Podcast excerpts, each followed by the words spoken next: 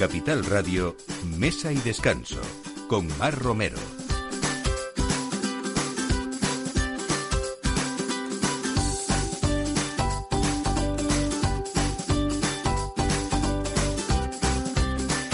Buenos días, es la hora de poner la mesa en esta nueva temporada de Capital Radio y esto es Mesa y Descanso. Como todos los sábados ponemos la mesa, ponemos esos buenos vinos, esos buenos profesionales, estamos prácticamente en toda España de vendimia y nosotros también pues tenemos nuestra vuelta al cole con muchas ganas de empezar y con esas pilas puestas de todo este equipo en el que mm, hoy mm, vamos a hablar de cosas muy ricas como siempre y, mm, y vamos a hablar de cocina de temporada, porque si hay uno de los pocos lugares donde se coma muy bien pensando en esa estricta temporada, en Madrid es en 3x4 eh, el restaurante de Alex Marugán, que nos da siempre pues muy buenas sorpresas y a veces eh, una cocina también muy viajera. Buenos días, Alex, ¿qué tal? Hola, buenos días, Mar. ¿Ya cuánto tiempo en 3x4 en el mercado de Casi Torrijos? dos años ya. Casi, dos, años. Y en estos dos años ya, sin querer uno, ha hecho hasta platos clásicos que te piden eh, los clientes, eh, ya se han hecho para siempre o no, a pesar de esa temporada que hablo. Sí, hace- hacemos la- de casi todo ya, porque ya hay gente que te encarga, oye, que tengo un antojo de esto, puede ser. Digo, sí, hombre, sí, puede ser casi todo. Todo lo que todo lo que exista se puede cocinar.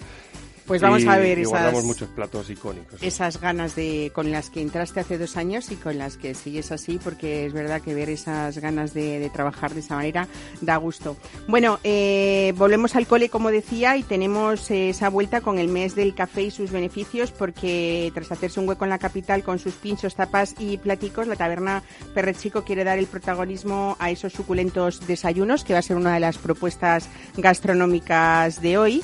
Y vamos a hablar eh, pues con un viticultor y nieto de enólogo, Joan Giberia, que desde el 2003 empezó una aventura desarrollando en su propia bodega un proyecto precioso, sobre todo mm, dando mucho protagonismo especialmente a la garnacha, garnacha blanca, garnacha peluda, y vamos a hablar también de uno de los territorios predilectos tuyos y, y- y- y preciosos de España, que es Terra Alta, la segunda comarca vitícola de Cataluña. Joan, buenos días, bienvenido. Buenos días, Qué Mar. gusto tenerte aquí en el programa, Pues ¿no? mira, los he dejado vendimiando, pero bien, así me escaqueo. ¿Cómo va esa vendimia en Terra Alta? Va bien, es justo en los inicios, ¿eh? Ya sabes que es zona mediterránea eh, y estamos empezando, en el continente empieza un poquito más tarde. Eh, hablamos de un paisaje bellísimo que es eh, esa sierra de Gandesa. Eh, ¿Hay mm, eh, no turismo en esa zona mucho? o Está en las creciendo, bodegas? está creciendo. Venid, los que nos estéis escuchando. Estamos en un enclave fantástico.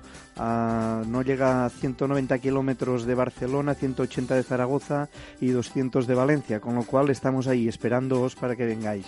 Sí, el- la oferta no turística está aumentando muchísimo y cada vez eh, encuentras más gente por los restaurantes, por las bodegas y por los hoteles de la zona.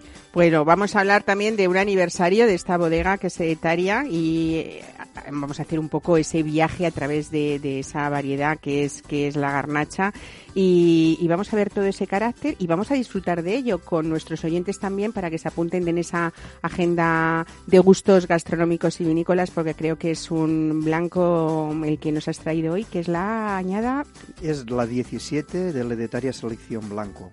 Bueno, pues vamos a disfrutarlo y hablar de él a lo largo de- del programa también. Y no sé si saben ustedes que el vino suena, pero es verdad que una cata se puede hacer desde el, no sé, pues, pues desde el sentido del, del oído. Lo vamos a ver después cuando vayamos con ese tarea poniéndolo en la copa. Y el próximo día 9 de septiembre, Vino Selección organiza una fiesta en torno al vino. Hablaremos con Manuel Evia, el director general de Vino Selección, y veremos un poco pues cómo se disfruta. Y ejemplo es pues este programa que tan solo dura una hora, pero que esperamos que, que nos acompañen a lo largo de todos estos 60 minutos que han comenzado ya hace un ratito. Eh, Alberto Coca en esa realización en el equipo y Ana de Toro un beso desde aquí hoy, que la tendremos la semana que viene aquí en Mesa y Descanso. Bienvenidos.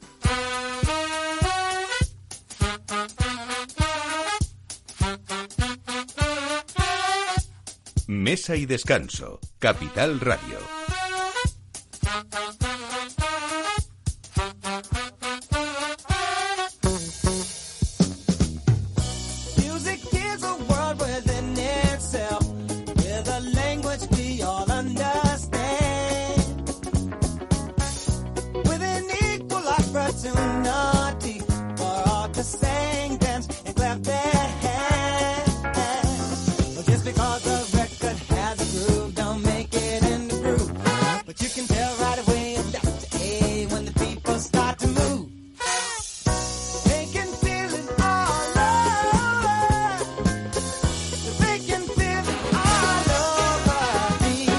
La tendencia de abrir restaurantes dentro de mercados eh, lleva décadas afianzándose en Europa y yo creo que es una buena forma de traer público joven que había abandonado estos espacios en favor de los supermercados y además eh, pues de alargar ese horario útil que no solamente sirve para comprar buenos productos, Alex Marugán, en el caso del mercado de Torrijos donde está 3x4, sino que tú solamente das comidas o también hay cenas, ¿no? Sí, sí, damos comidas y cenas de martes a sábado y el domingo solo comidas porque el mercado por la noche ya no nos deja. O sea que comer un domingo en un mercado como el de Torrijos está fenomenal, ¿no? Yo creo que sí, que es buena idea, es buena idea. Bueno, nadie suponía que de un espacio relativamente pequeño, que lo es, eh, pudiera dar tanto juego como se ha dado en estos dos años eh, en 3x4, ¿no? Bueno, la verdad que estamos contentos y sorprendidos porque pensábamos que iba a costar mucho más eh, levantarlo y la verdad que la aceptación de la gente fue muy buena y muy rápida y bueno, pues gracias a eso llevamos dos añitos allí. Bueno, hay un recorrido tuyo que es importante porque esta era tu primera apuesta como propietario, eh, pero es verdad que como, no sé si te gusta la palabra chef o jefe de cocina más. No me gusta nada la Tú palabra la de cocinero es muy bonita, ¿no? Cocinero. Punto. Cocinamos todos. Bueno, pues estabas eh, como jefe de cocina de Barra M, por Sí. ejemplo, ¿no? Y bueno, ahí había ya mm, eh, un camino importante que, que se ha demostrado en, en el 3x4 porque eh, yo creo que, que es uno de esos restaurantes en los que se sigue comiendo bien. Realmente hay gente que dice que por poco dinero, y es verdad, ¿no? Yo creo que sí. Eh, hay veces que uno se sorprende no porque se coma muy barato, sino por lo bien que se come a esos precios, ¿no? Bueno, hoy, yo creo que hoy en día en Madrid es difícil encontrar una buena relación calidad-precio y yo creo que lo ofrecemos pues muy competitivo y, y si no de lo mejor de Madrid, bueno sí, me atrevo a decir de lo mejor de Madrid porque un ticket medio de 28 euros, un producto más que decente y mucho trabajo de cocinado muy lento detrás. Pero es por eso que tenemos una carta muy cortita siempre, de 8 platos y la cambiamos mucho porque hacemos todo de- de- desde cero y en esa cocina que tenemos dos fuegos y una plancha no daría para más si metemos una carta más larga haciendo todo nosotros. Pero yo prefiero poquito y bueno que, que mucho y muy disfrazado. ¿no? Aquí lo importante es lo que está en el plato, Exacto. ¿no? Y, y por ahí se sigue. También una carta corta pero muy seleccionada de, de vinos, ¿no? Sí, bueno, empezamos solo con seis referencias entre tinto y blanco cuando abrimos y ahora mismo tenemos ya 43, o sea que no es tan corta para 20 metros cuadrados de restaurante, incluyendo cocina. Está muy bien, la verdad que estamos muy contentos con cómo, cómo hemos crecido en ese aspecto. Bueno, lo de 3x4 son cuatro estaciones, eh, cuatro Tres meses. cartas, tres meses cada Tres estación, ¿no? Eso es. Eso es. O sea que tenemos cuatro cartas ahora mismo todavía la de verano, porque Sí, estamos sí. en verano Tenemos todavía, nos queda un poquito, ¿no? Y bueno, y por supuesto una cocina de mercado 100%, porque claro, ahí está al lado, el mercado, No o sea, queda al lado no, estamos otra. dentro, ¿no?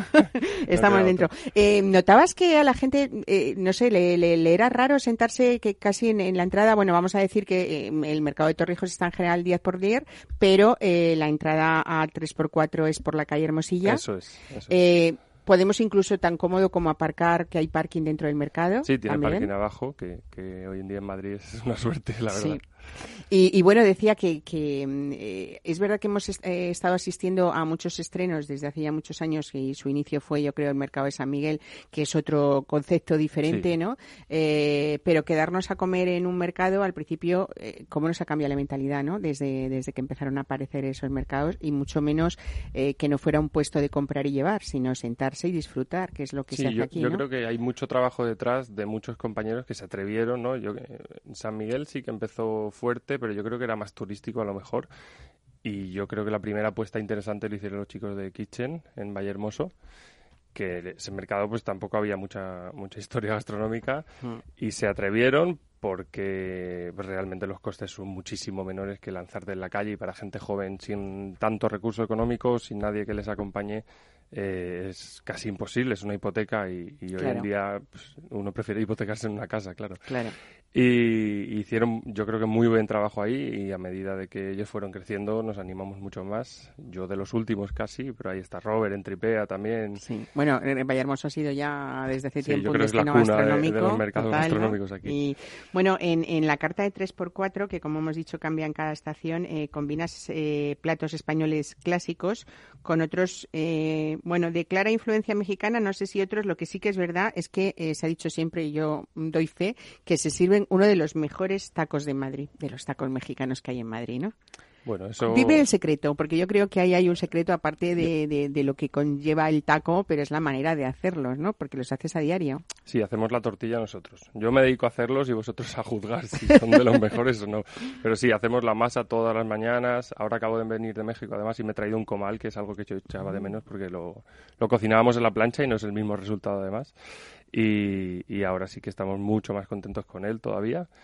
Y sí, siempre hacemos algún guiso mexicano porque yo viví y trabajé allí y yo creo que tiene sentido entonces eh, hacerlo. Siempre hacemos algo, alguna salsa, algún fondo muy francés que también viví y trabajé allí. Al final, la cocina de 3x4 es un poco... Viajera, una como com- decía ya un sí, una composición de lo que yo he hecho porque creo que no tendría sentido si no ponerme Claro. a hacer tailandés que ni he estado de vacaciones. A pesar de, bueno, a pesar, eh, eh, hab- hablando de esa estricta temporalidad que hemos dicho, pero es verdad que, como decía al principio de la presentación, hay propuestas fijas durante todo el año. Aparte de esos tacos, eh, yo creo que platos estrellas de- del 3x4 pueden ser, eh, pues los callos, ¿no? Todo Sí. el mundo te pide callos. aunque Ah, sea ah. Era la intención, ¿eh? desde que abrimos, que los callos no se moviesen. Muy madrileño, son pero muy- atemporales, son Sí, ¿no? madrileños. A la me- gente no le a importa que sea agosto ni septiembre, veas- ¿no? Yo, yo pensaba que no iba a vender tanto en verano de callos y se han vendido igual o más que en invierno. ¿eh?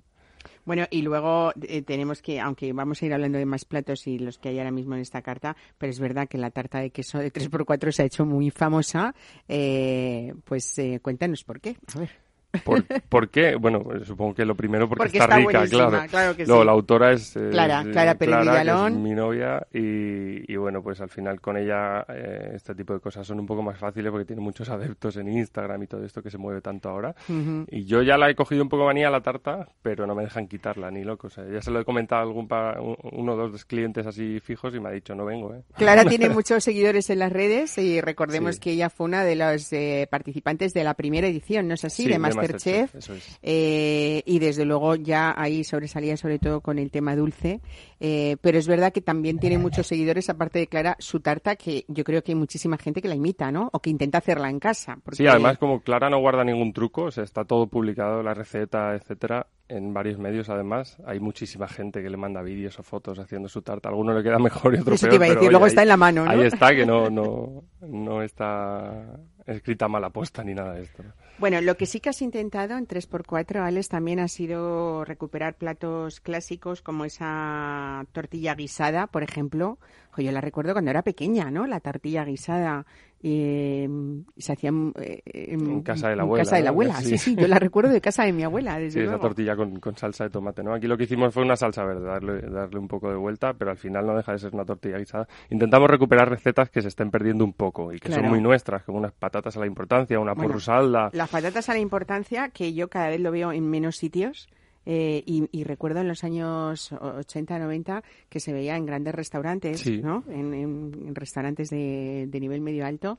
Y la verdad es que también hay que saberlas hacer para que estén muy ricas. Pero Bueno, pero como todo, de la abuela, pero contra ¿no? menos lo hacemos, más se nos va a ir peor, perdiendo, peor, claro. claro. Entonces, yo Sí, creo sí. que la idea es eh, o, o que la tendencia ahora va más para adentro que para afuera. Intentamos estar recupera- estamos intentando recuperar yo y con muchos compañeros eh, recetas que, que ya ni sabemos que existían y eran aquí. Yo siempre digo muchas veces que a veces nos complicamos demasiado la vida, ¿no? Eh, tanto cocineros como gente en casa, y resulta que, que lo más rico que era el, el, el a fuego lento, por decirlo de alguna manera, ¿no? Y cosas que eran muy sencillas que habíamos visto hacer a nuestras abuelas, pues es verdad que como no haya profesionales como vosotros que la recuperen, eh, van a acabar perdiéndose. Unas delicias de merluza, con lo fácil que es hacer unas delicias de merluza, ¿no? Qué tontería parece y lo ricas que están, ¿no? Bueno, pues aquí en 3x4 también eh, poderlo, podemos tomar. Eh, hay un plato que ha tenido muchísimo éxito, que ha sido la paella de trigo con verduras de invierno, que, que está ese cereal sustituyendo al arroz y ha sido una de las cosas que a la gente le encanta, ¿no? Sí, yo no esperaba que fuese a funcionar tanto o que la gente lo, lo fuese a recoger tan bien. Y la verdad que fue, fue un éxito. Hicimos, pues eso, la idea de hacer una paella, pero cambiando el cereal, ¿por qué no? Probamos con el trigo, quedaba bastante bien, a la gente le empezó a gustar y tuvimos que repetirlo, de hecho.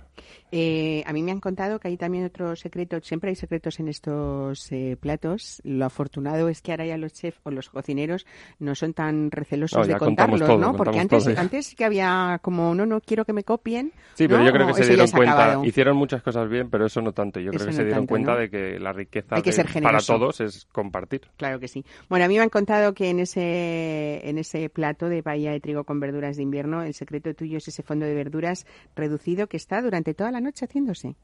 Bueno, lo, lo tostamos, eh, 17 verduras en el horno durante 3-4 horas, porque desgraciadamente no tengo un horno decente. y ya cuando están tostadas con un poquito de mantequilla sí que lo, lo ponemos a cocer y se queda toda la noche y parte del día también, como 20 horas más o menos.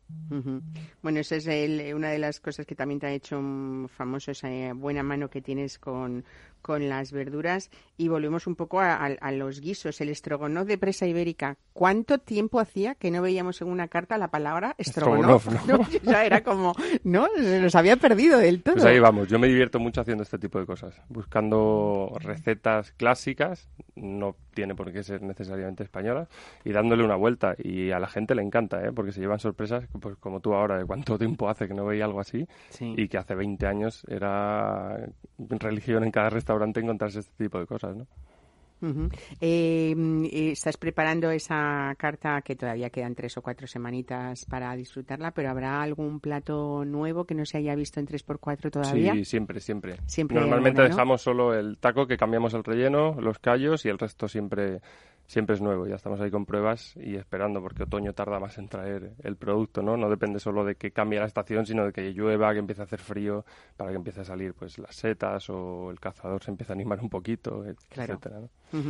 Eh, ¿Hay platos de caza mm, siempre en invierno o no? Siempre hay algo, siempre hay algo. No puedo meter todo lo que me gustaría. Tenemos que comer mucho jabalí, que es que no están inundando Sí, los ¿no? pueblos de la sierra. Entonces, va a haber que comérselos todos, porque No va a quedar no, otra, ¿no? no va a Sí, quedar otra. Intentamos tener siempre algo de caza, no toda la que me gustaría, porque como hablábamos del, del ticket medio, eh, pues no puedo meter una perdiz que son 10 euros la pieza, porque mi cliente no asume que viene a mi casa a gastarse 25 en un plato. Entonces tengo que jugar mucho con buen producto, pero no del más caro, que pues una caballa son 6 euros el kilo, pero es muy buena, si es buena. Desde ¿no? luego. y jugar con ese tipo de cosas de, de a lo mejor eh, cocinar cosas más humildes, por así decirlo, pero sacarle todo el partido posible, que yo- para mí es muy divertido también. No, y sobre todo porque tenemos productos como pueden haber sido en la temporada esta que ha pasado, pues unas buenas sardinas. eh, Claro, ahora en que- verano que, tenemos, son un lujo, ¿no? tenemos unas Eh, sardinas en escabeche que están volando, por ejemplo, ahora en verano. claro. Y, y, bueno, pues mejillón, gambón, no sé, muchas cosas que, que a priori dices, bueno, prefiero, no sé, la gente se va a las angulas o al caviar o todo esto, pero si es que el mejillón tiene un sabor de la leche, cuesta 40 veces menos y si lo haces bien está buenísimo. Hay que hablar también en 3x4 entonces de cocina sensata. Eh, no sé por qué históricamente ha habido eh, esa profesión de cocinero que se regañaba mucho con la de gestor, ¿no? O no, no se llevaban muy bien. Y sin embargo, bueno, pues eh, tú como otras muchas personas de tu generación y la anterior, se ha demostrado que se puede hacer buena cocina con sensatez y sin necesidad de tener problemas, como tú dices, saber lo que tenemos, lo que queremos, ¿no? Exacto. Y sin Eh, tanta ambición por eh, ganar dinero y Esas hacerte inversiones millonarias que al claro, final, sí, porque al final yo creo que el que le gusta esto le gusta cocinar. Y convivir de eso ya es un lujo, no hace falta tener tres coches en la puerta, ¿no? Entonces, eh, estamos más obsesionados con hacerlo muy bien, sin perder dinero, lógicamente, pero no tanto en hacernos ricos ni nada. Todo, yo creo que todo llega y haciendo un trabajo muy lento y, y- y muy racional se pueden conseguir muchas cosas sin ser ese tu principal objetivo, que al final es el de divertirnos, que la gente coma bien, que te lo agradezcan y para mí eso es mucho mejor que irme a casa con el bolsillo lleno, pero sin que nadie me diga nada. ¿sabes? En 3x4 se puede reservar, ¿no? Sí, de hecho lo recomiendo. Sí, porque ¿cuánta capacidad, qué capacidad tiene? Eh, Tenemos para 32, perso- 32 sillas. Al final, días que doblas y tal, pues damos 40 y tantos. Bueno, pues ya saben, ¿eh? si quieren comer bien en esa cocina de Alex Marugan en 3x4 en el mercado de Torrijos, eh, reserven. Puedes decirnos el teléfono si quieres, ¿eh? Ya Pues lo tendría que mirar, porque no me lo sé de memoria. Pues te lo voy ¿te a decir creer? yo, porque yo como estoy llena aquí de chuletas, te lo digo. 687-268-432. Gracias. ¿Eh? 687-268-432. 3x4. Gracias, Alex. Gracias. Mar.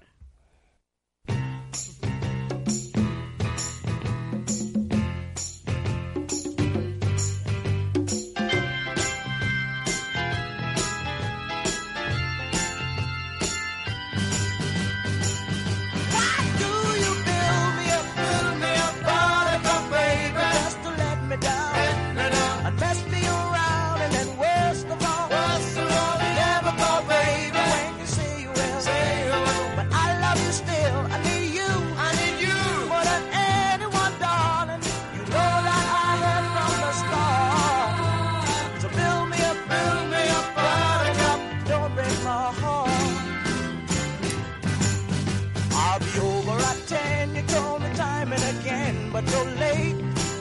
I waited.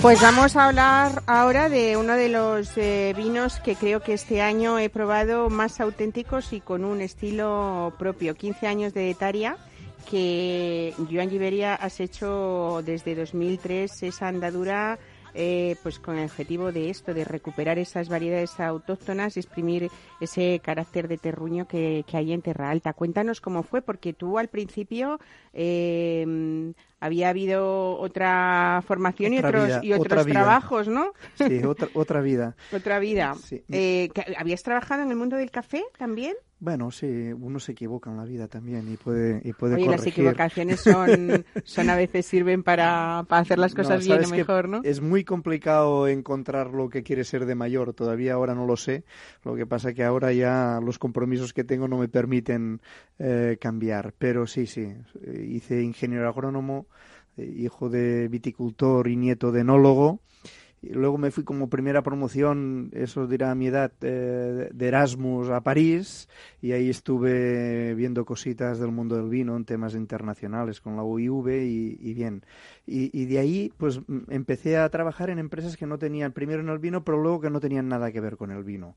Y todo ese bagaje, ese background que se dice ahora, pues lo intenté proyectar con la, con la crisis de los 40. Y, y a los 40 me fui para casa, cogí el viñedo, me dejé de ser un tío Feliz, importante me- me- y empecé a ser feliz. Felices Que los eso es- 40, que ¿no? eso Y que vivan bien, los 40. Que vivan claro los sí. 40. Bueno, hiciste una especie de regreso, por supuesto, con esa formación que ya tenías, pero regreso a la, tra- a la tradición de familiar, por decirlo de alguna manera, ¿no? Bueno, completamente. De hecho, no me había ido nunca, porque eh, los fines de semana cuando regresaba, a pesar de vivir, por ejemplo, en París y regresaba a Gandesa, a mi ciudad natal, pues me tocaba ir a ayudar al padre y en Vendimia me tocaba ayudar en la bodega al abuelo y, y así, y así se va forjando el personaje, ¿no? La, la, la gente. Muy bien, muy contento. Bueno, a veces pensamos que 15 años son muchos, pero en el mundo del vino eh, relativamente quizá no sean tantos y sin embargo tú has conseguido en estos 15 años, eh, bueno, unos vinos que están considerados por los críticos vinícolas eh, nacionales e internacionales también como uno de los mejores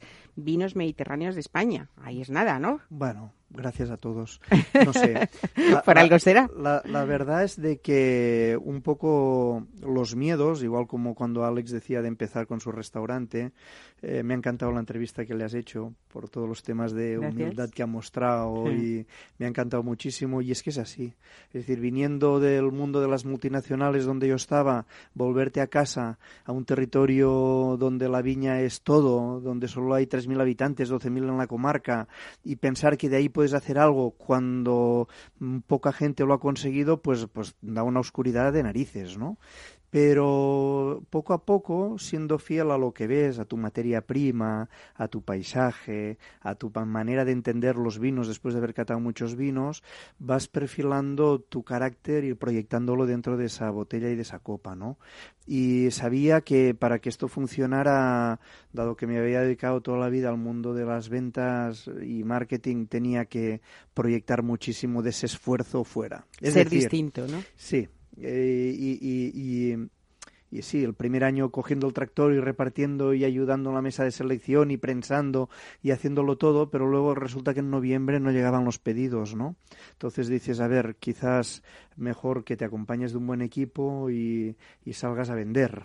Y todo ese esfuerzo de la venta quizás es lo que nos ha conseguido viajar por todo el mundo a, a que nuestro vino sea reconocido, ¿no? Estamos en, lo- en los inicios. 15 años en el mundo del vino no es No nada nada, ¿no? no es nada, pero lo que es apasionante, por ejemplo, es el año pasado Wine Spectator nos puso a uno de los eh, de nuestros vinos como uno de los 100 mejores vinos del mundo y de español solo había siete. Por lo tanto, que después de 15 años ya consiga eso fue espectacular. Y encima nos lo dieron al vino más básico de garnacha blanca, que es un- una joya, ¿no? Porque eso quiere decir que la zona puede tener proyección a nivel internacional. Es decir, el trabajo no se tiene que hacer solo por por ti y por la cuenta de explotación que hablaba Alex, ¿no? Y por tener tres coches en el parking, sino por trascender un poco. Y si puedes ayudar un poco a tu zona y a tu territorio, que no deja de ser la zona sur de Cataluña y, un poco olvidada también por todo el mundo, pues está muy bien, ya está. Y yo me lo paso bien con ello. Qué bien. Bueno, sol, suelo, clima, forma de hacer para conseguir esa máxima expresión que tú has buscado y la, autenticidad de, de esas garnachas. En Etaria solo elaboráis vinos de, de la viña de vuestra propiedad propiedad, ¿no? Mm. Eh, que plantáis eh, cinco terruños diferentes. Correcto, tenéis, ¿no? correcto. Eh, y una buena parte son viñas viejas que supongo que algo influye en este gran vino, ¿no? Eh, fíjate, eh, toda la locura que hubo en los años 80 y 90 de plantar eh, chardonnays, merlots, cabernets, eh, por toda España.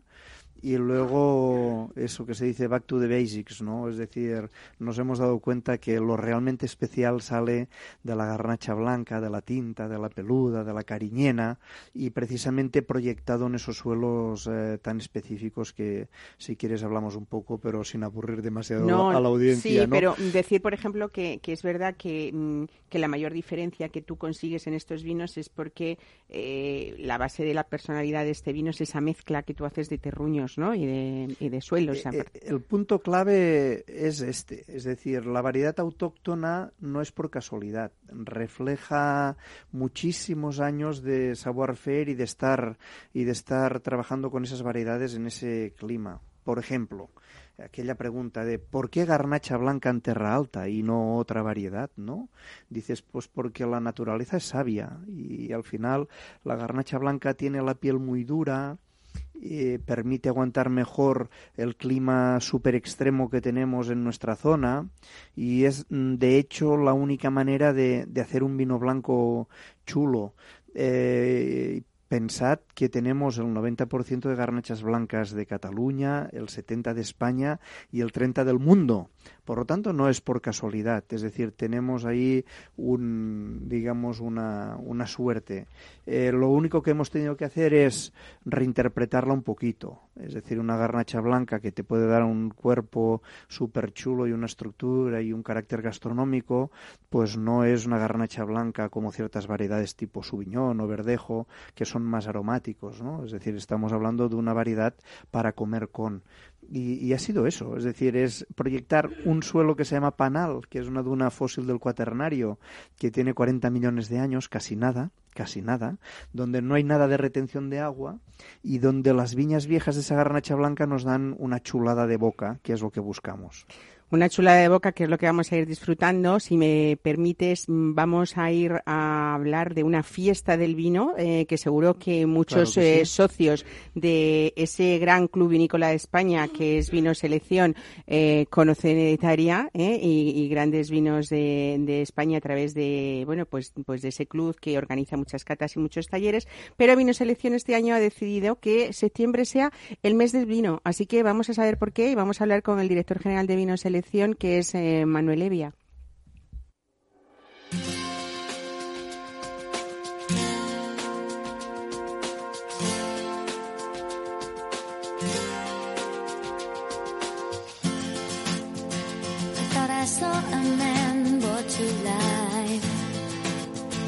He was warm, he came around like he was dignified. He showed me what it was to cry.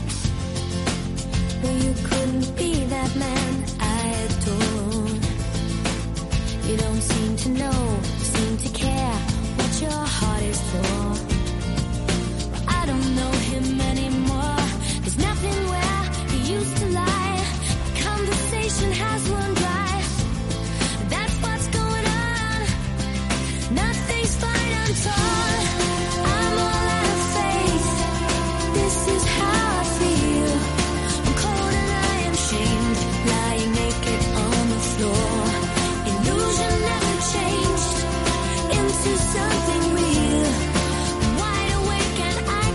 Selección, eh, hablamos de un club fundado eh, por el físico italiano Massimo Galimberti en el año 73 y hoy realmente se ha convertido en ese club de vinos que es el más grande, no solamente en nuestro país, que tiene más de 160.000 socios, pero también además tiene presencia en siete mercados, en España, en Gran Bretaña, en Alemania, en Holanda, en Francia, en Brasil y en Perú. Manuel Evia, director general de Vino Selección, buenos días.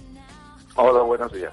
Eh, estos, estas cifras eh, a mí eh, no es que abrumen, es que me ponen muy contenta viendo un poco el consumo o las, las cifras de consumo que tenemos en España eh, y saber que, mm, que bueno, Vino Selección, uno de sus importantes trabajos a, a través de todos estos años ha sido fomentar esa cultura del vino, de, de democratizar ese, ese vino, ¿no? Y acercarlo a todo el público adulto es una labor mm, que habría que contarla muchas veces, ¿no, Manuel? Eh, yo creo que sí, te, agradezco, eh, te agradezco que reconozcas un poco esa labor. Nosotros nos hemos dedicado a lo largo de 46 años a intentar acercar el vino a la gente. Esa es, en, en esencia, la filosofía de Vino Selección. Y el vino a la gente lo acercas bueno, somos una empresa que desde hace 46 años lleva el vino a los, desde las bodegas a los domicilios de nuestros clientes, pero también eh, acercamos el vino a la gente difundiendo la cultura del vino eh, y difundiendo eh, las diferentes variedades, las diferentes regiones, las diferentes bodegas. Entonces es una labor de, no solo es una labor comercial, es una labor también divulgativa para que la gente conozca los vinos, eh, porque el vino es un producto que cuanto mejor lo conoces, eh, más lo aprecias. Ujú. Además, la palabra vino selección tiene un significado, yo creo que importante, viendo vuestra labor, porque es verdad que seleccionáis eh, muchos vinos de algunas de las bodegas más importantes de- del país, eh, incluso haciendo una selección propia exclusiva para vuestros socios en ocasiones, ¿no? Efectivamente, el, después de 46 años seguimos siendo muy fieles a esa segunda parte de nuestro nombre, de nuestra marca, a la selección. Hace 46 años la selección era necesaria porque había muchos vinos eh, que no eran buenos, había muchos vinos con defectos. Entonces la selección era un proceso necesario para poder conseguir buenos vinos para nuestros clientes. Hoy en día muchas veces decimos que es cada día más difícil encontrar un vino malo. Desde Hoy en día luego. las bodegas, eh, tanto en viticultura como en enología, tienen muy buenas instalaciones, tienen muy buenas técnicas, tienen profesionales muy bien formados. Entonces hoy lo que estamos buscando precisamente es conseguir esos vinos con personalidad y con el mayor equilibrio para nuestros consumidores. Pero seguimos seleccionando, como hace muchos años, seguimos seleccionando vinos especiales para, para nuestros clientes. Eh, sigue siendo una parte esencial de nuestra filosofía. Bueno, habéis instaurado el 9 del 9, el próximo día 9 de septiembre, como el Día del Vino, eh, una fecha en la que todo el que lo desee va a poder acercarse a descubrir el vino eh, de una manera diferente y lúdica. Cuéntame, ¿cómo, ¿cómo habéis organizado esta fiesta en Vino Selección? ¿Dónde va a tener lugar? Bueno, llevábamos mucho tiempo queriendo hacer algo eh, alrededor del, mundo del vino, un, un evento para que la gente eh, pudiera probar eh, distintos vinos y hablar con los bodegueros. Queríamos un poco acercarlas a las bodegas y a los consumidores. Entonces se nos ocurrió eh, organizarlo en el mes de septiembre, que es un mes que tiene componente vinícola. Ahora mismo en la geografía española habrá regiones que ya han terminado de la vendimia en- de ciertas variedades, hay otras regiones que quizás la empiecen. Estamos en un momento donde el mundo vinícola eh, pues mira al cielo a ver si eh, llueve, a ver si eh, cae granizo. Es- son, momentos muy importantes de este- dentro de este mundo. Entonces se nos ocurrió que tenía que ser septiembre. Septiembre tenía que ser el, el mes por excelencia del vino. Y luego se nos ocurrió hacerlo también el 9 del 9. Queríamos una especie de encuentro eh, trayendo a los bodegueros desde, desde sus regiones, desde el campo a, a Madrid, para organizar ese evento donde también estuvieran los clientes y pudieran catar, pudieran conocer, que los bodegueros también conozcan las impresiones de los consumidores, para el bodeguero es muy importante. Entonces nos parecía que era una absoluta necesidad. Este es eh, el primer evento que organizamos y nuestra voluntad es aprender de lo que vamos a hacer este año eh, para que podamos potenciarlo y llegar cada día a más gente, que es al final lo que a nosotros nos gusta hacer, acercar el vino a la gente, llegar a la gente, que la gente lo conozca eh, y difundir la, la cultura y el consumo del vino. Bueno, pues entonces el día 9, eh, ¿desde qué hora, qué hora y dónde tenemos que ir? El, el evento empieza a las cinco y media y terminará sobre las diez. Vamos a estar en la Real eh, Fábrica de Tapices y, eh, y están prácticamente ya todas las entradas vendidas. Eh, has- la verdad es que ha sido un éxito. Nosotros, eh, obviamente, cuando lo organizamos, lo organizamos con ilusión, pero siempre tienes el vértigo de saber cómo, cuál va a ser la acogida. Entonces, prácticamente vendimos las, las entradas en prácticamente dos días cuando nosotros pensábamos tener eh, a lo largo de dos meses eh, hacer distintas acciones para venderlas. Por lo tanto, prácticamente ya no queda ninguna entrada.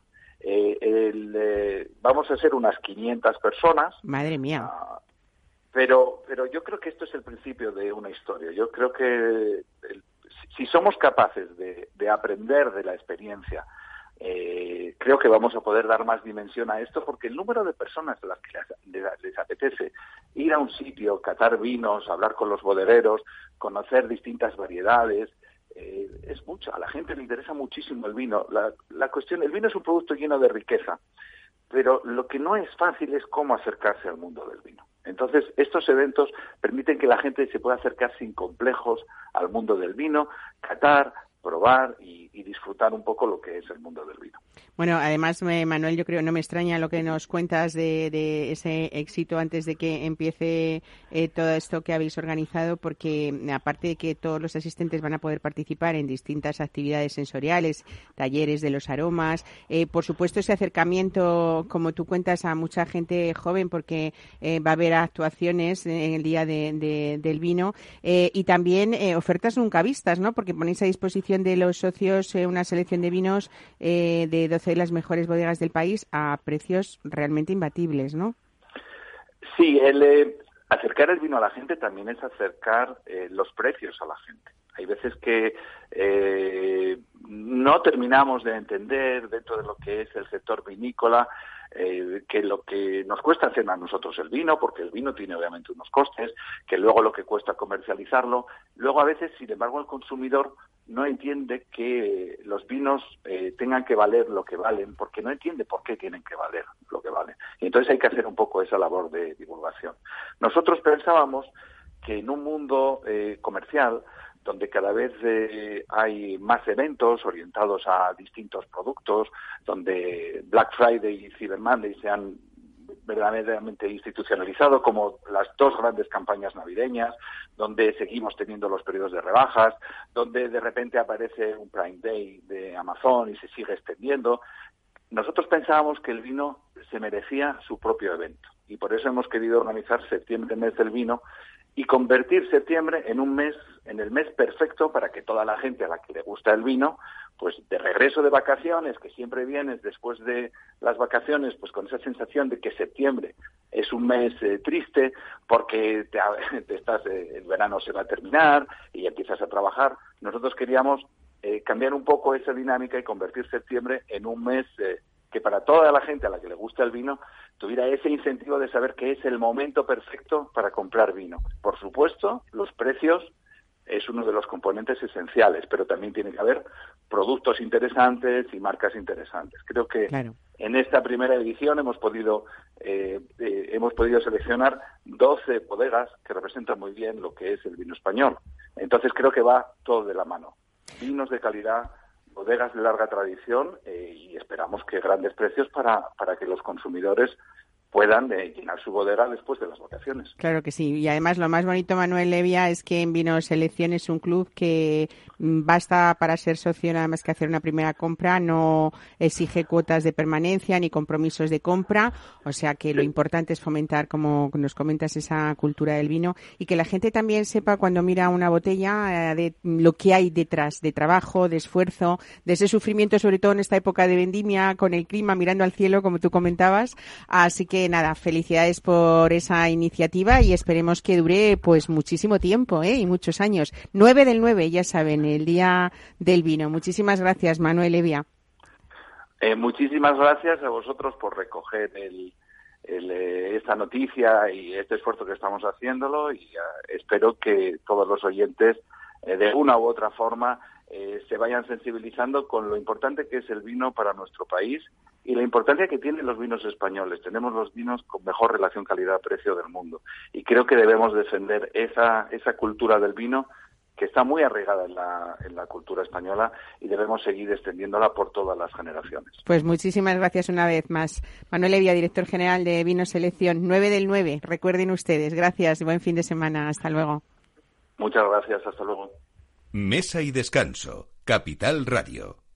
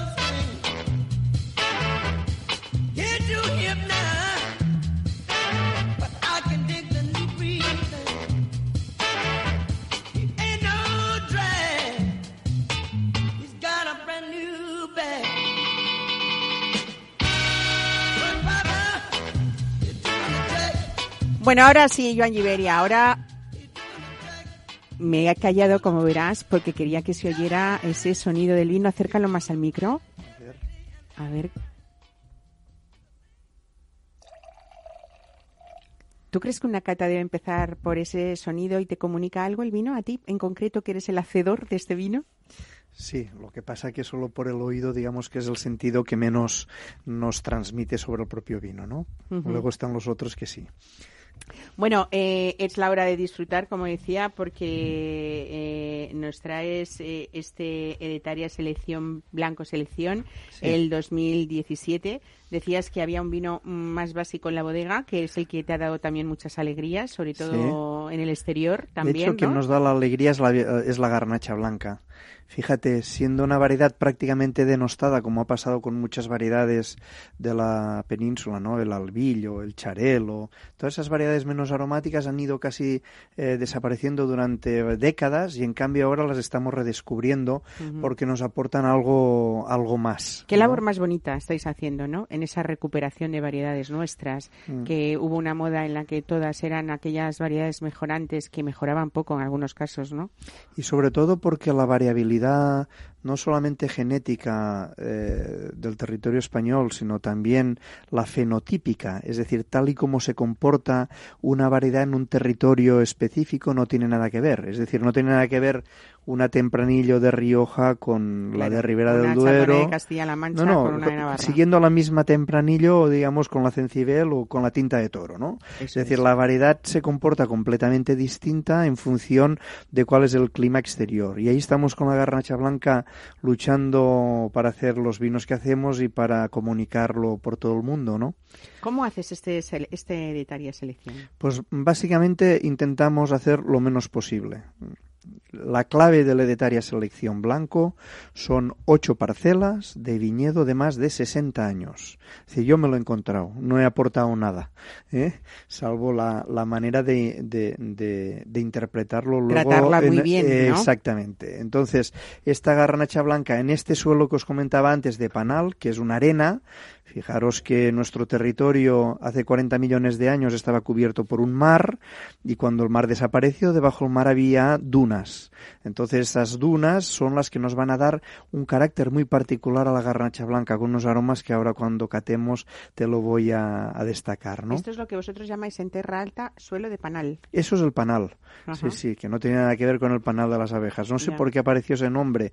De hecho, eh, tiene algún nombre que mm, geológicamente le llaman, o los edafólogos lo llaman eh, loes. ¿eh? Son las dunas del loes y prácticamente hay muy poquito en todo el mundo. Eh, ¿Fermentas este vino en barrica? Lo primero es, fijaros, eh, dentro de ese retorno a, a- a ser tú, hemos pasado a buscar los métodos propios, ¿no? Entonces cada vez más hay menos barrica y hay más uva. ¿Vale? Entonces sí que pasamos, digamos, eh, el vino por barrica, pero son barricas ya de un tamaño muy más grande, de 500, 500 litros, ¿no? y entonces digamos que el impacto de los agentes exteriores, sea la levadura, sea la barrica, cada vez tiene que ser menor para que exprese eh, realmente el paisaje, ¿no? La, la, la garnacha. Mm. Eh, lo que sí que veo, por ejemplo, si quieres, eh, vamos a hacer una cata muy muy lúdica, eh, pero es verdad que es, que es un es, es un vino como como muy complejo, eh, muy mineral sobre todo, ¿no? Me encanta la, pa- la palabra mineral Sí. porque siempre hago la broma de decir, eh, cuando hacemos algún curso de cata siempre digo, mira chicos, los aromas son los siguientes, flores, fruta, aromas que nos acercan a, a- a la gente que no sabe, al mundo de, de la cata, ¿no? Digo, cuando no tengáis ni idea de, de a qué huele, decid que es Que es mineral, mineral. que quedáis de narices. ¿eh? Perdona, eh, Mar. No, no, no, no. Pero yo hago lo mismo, yo hago lo mismo. Pero sí, sí es cierto. Ahora vamos a entrar. Eh, eh, digamos que los precursores aromáticos que tiene la garnacha blanca son, eh, vamos a decir tonterías, ¿vale? Pero como mínimo para, para infundir un poco esa culturita también, ¿no? A nivel floral puedes notar una flor de almendra, un hinojo, una flor de anís. A nivel de fruta puedes notar esas frutas blancas de hueso o incluso una pera blanca. ¿Vale? En evolución la garnacha blanca se va a comportar siempre hacia unos toques muy melosos porque no es nada más que el alcohol, es decir, la garnacha blanca igual que una Riesling tiene la columna vertebral una buena acidez, una garnacha blanca necesita alcohol. Eso tan denostado que tenemos, ¿no? Hay que poner en hay que poner en valor que las variedades españolas no pasa nada porque estén a 14 grados o a 15, que no pasa nada que es que es nuestra estructura, es nuestra columna vertebral. Luego tienen que estar equilibrados. Y sobre todo que hay blancos que, como en este caso, Joan, eh, que es un vino blanco como muy gastronómico, ¿no? Es Mm. verdad que esa acidez es maravillosa la que tiene Sí. y tenemos que acostumbrarnos a que estos vinos, lo que nos está dando esa acidez estupenda que conseguís, es que se alarguen en el tiempo y nos acostumbremos a tomar de añadas anteriores vinos que nos van a dar eh, unas sorpresas muy gratas, ¿no? Te- te que los blancos no solo son para el año. Te veo, te veo. Ese ¿No? es el gran, ese es el gran estigma que hay que tumbar, ¿no? Eh, estuviste conmigo haciendo una cata de una vertical de los 15 años de Detaria y ahí pudiste ver cómo una garnacha blanca eh, desarrolla unos aromas que no tienen nada que ver y ahí sí que están los aromas minerales, ¿no? De ese suelo te salen unos apetrolados, unos hidrocarburos muy particulares. Que a la gente no se nos espante, es decir, eso cuando nos ponemos a comer con eh, es lo que realmente va a, a- a maridar, a resalzar la comida y, y el entorno. Alex, tú que estás probando este vino, ¿qué, qué- qué plato se te ocurre así a bote pronto de, de 3x4 para disfrutar eh, con él? Cuando lo he pensado, también he pensado que era mineral, o sea, que he caído en la gracias, misma. ¿eh? gracias. Pero- Welcome. Gracias. Sí, sí. Se me había ocurrido con unas sardinas en escabeche que tenemos, como hablaba, o un salpicón, porque al final es algo que tiene esa parte de grasa por el aceite o por, o por la grasa de, de la sardina y que puede limpiar muy bien. Pero Joan me ha, me ha dicho con los callos y yo me he quedado así un poco También, pillado, también. pero me ha dicho sí, por todo ese colágeno y tal te lo va limpiando súper bien. Y sí que. Pero sí fíjate me que, pega, que, sí. en ese escabeche que tú estás diciendo, que en 3x4 eh, esos escabeches son muy caseros, aunque así de primeras nos puede parecer un plato muy difícil eh, siempre de armonizar o de maridar, ¿no? Eh, yo este blanco lo veo perfecto para, Sí. para eso, Joan, ¿no? Para escabeches, al para platos final, difíciles. al final el, el maridaje siempre es igual que los matrimonios, o por sinergias o por antagonismo. Te encuentras parejas que dices, fíjate, con lo diferentes y raros que son, y, y en cambio llevan 30 años juntos, ¿no? Pues eso, eso es el maridaje también de los vinos. Es decir, cuando vamos a, a por un plato, eh, el vino solo tiene que ser un acompañante. ¿Mm? Claro lo que sí. principal, además, es con quien estás comiendo. Es como el cónyuge que te sigue, ¿no? Sí, Que te sigue y te valora, te engrandece. Eh, Esto que nos ponen a los bodegueros, a mí tampoco me, me gusta que me llamen bodeguero, ¿eh? igual como, como a él que no le gusta le llamen chef. Es, al final somos viticultores. Qué bonita si es que, es que lo- sí, lo que pasa que eh, nos hemos avergonzado un poco de ser viticultores, ¿sabes? Pero, pero es que ahí está el principio y el fin, ¿no? Pero todo esto te lo decía porque lo, mm, aquel estigma que decimos de que los que hacemos vino somos gente eh, muy culta o gente muy cultureta. A ver, a ver, a ver, que hacemos un producto para dar disfrute, para dar placer. claro que sí. Y entonces eh, eso es nuestro Y acompañamiento. para compartir siempre, Y ¿no? Como todo, hacemos en este programa, que- Mesa de exactamente. descanso. O sea que, bueno, vamos a seguir disfrutando eh, y vamos a hablar de esa vuelta al cole que yo decía que se puede hacer de muchas maneras. Nosotros hoy lo hemos hecho con Editaria y también lo vamos a hacer con café eh, de la mano de Joan Merino en Perrechico. Say,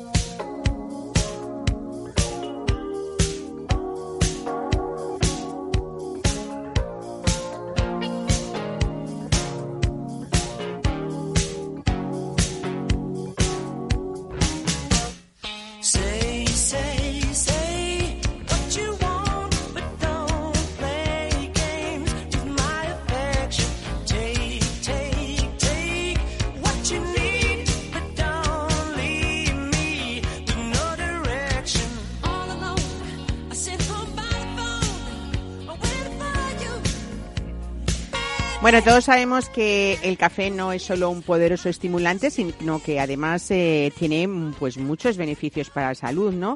El rendimiento físico también ayuda a quemar grasas para los que estamos de vuelta del descanso.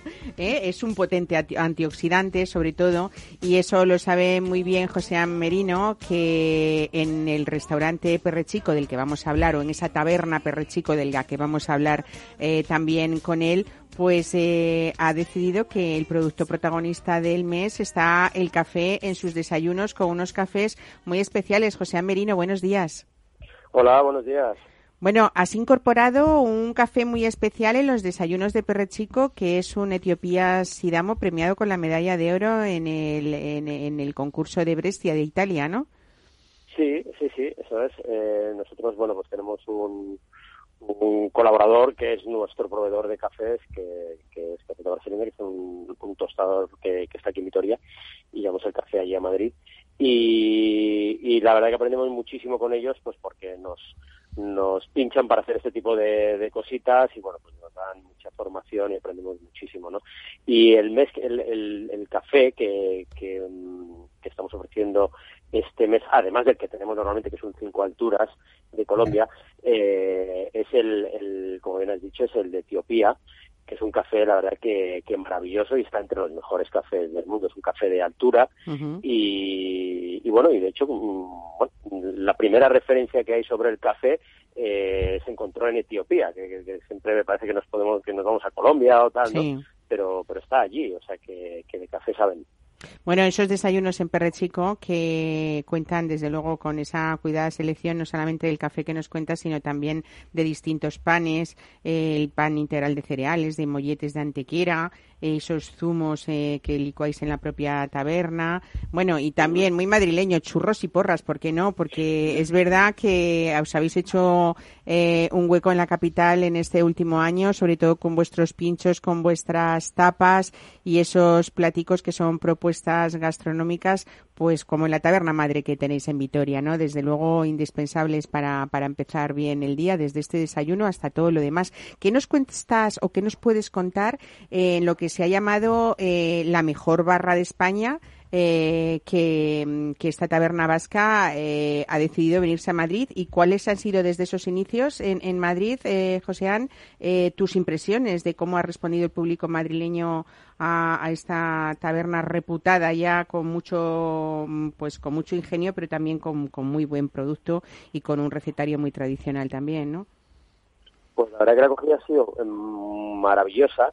Estamos muy agradecidos a, la- los clientes que tenemos al público porque, porque bueno, pues mm, al final venimos de una ciudad como Vitoria, que es una ciudad, eh, bueno, de un tamaño mediano, con, con, pues como todo, con nuestras peculiaridades, digo yo que casi como que vamos del pueblo a la, a- la ciudad, ¿no? Entonces, bueno, pues, pues claro, pues vamos con nuestro producto que aquí funciona muy bien, pero, pero allí pues era, teníamos nuestras, no, no dudas, pero bueno, era una incógnita, podía salir muy bien o muy mal, ¿no? Y la verdad que la acogida ha sido fantástica, la- los pinchos gustan muchísimo, sí que hay diferencias de respecto a Vitoria, ¿no? Pues eh, los pinchos más que más se piden en Madrid igual son los que menos se piden aquí y viceversa, o sea que cambian así algunos gustos, en Madrid sí que gusta la- los pinchos un poquito más creativos, aquí igual somos un pelín más tradicionales en Vitoria y, y luego también pues bueno pues hay otras peculiaridades que en Madrid eh, gusta de sentarse y de que sirvan los pinchos y tal, aquí nosotros bueno la, la esencia de los pinchos de- o de irte de pinchos es que, que te vas a la barra De pie, de pie, que hay que poner el codo en la barra y pedir, ¿no? Ya está. es, eso ¿Eh? es. Entonces, pues bueno, pues eh, en, en la taberna, en, en, Rafael Calvo, pues lo que lo que sí es que bueno, pues la gente prefiere tomárselos tranquilos, nosotros se los servimos, y entonces bueno, pues hemos, hemos tenido que adaptar algunas cositas al, al sitio, pues como has dicho, ¿no? Pues, eh, que tenemos también churros y porras, pues joder, lógicamente eh, hay cultura de, de desayunar con churros y porras en Madrid, y ¿cómo vamos a obviarlo, no? O sea, pues, Claro que sí. pues Oye, y hablando de esa eso, cultura, al cliente y lo que nos pide el cliente, pues para eso estamos. Claro, y hablando de esa cultura gastronómica madrileña, la verdad que tú has hecho un verdadero homenaje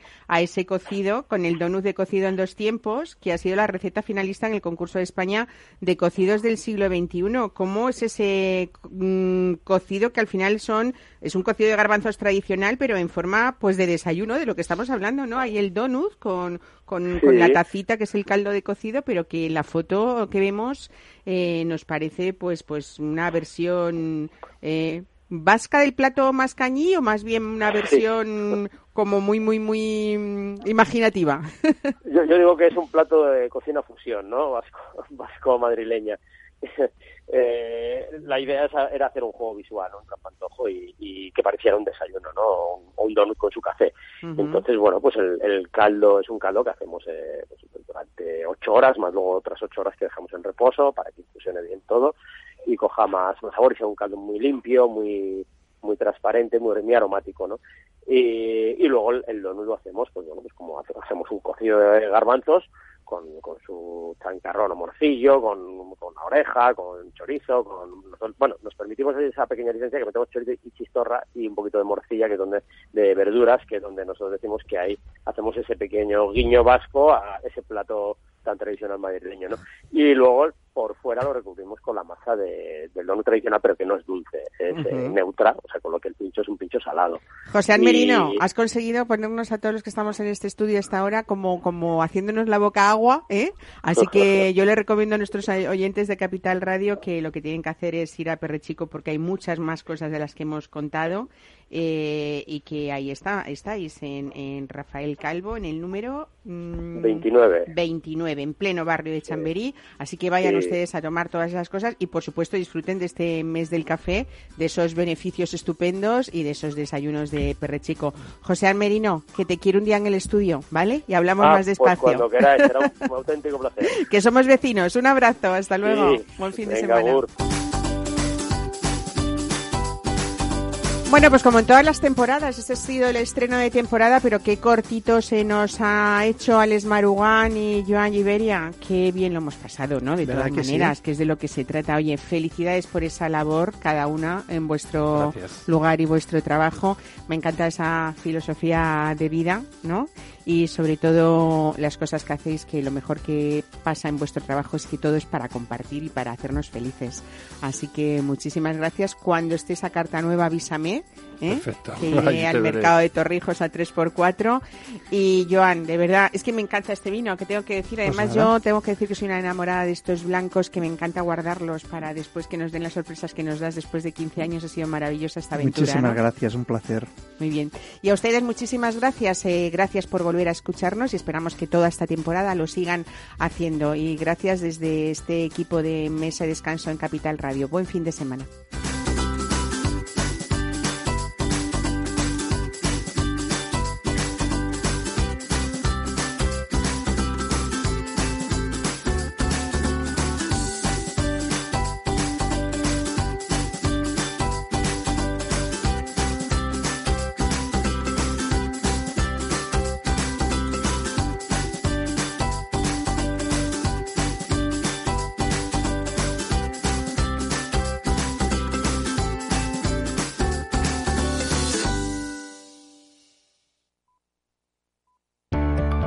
Personas inquietas, Capital Radio.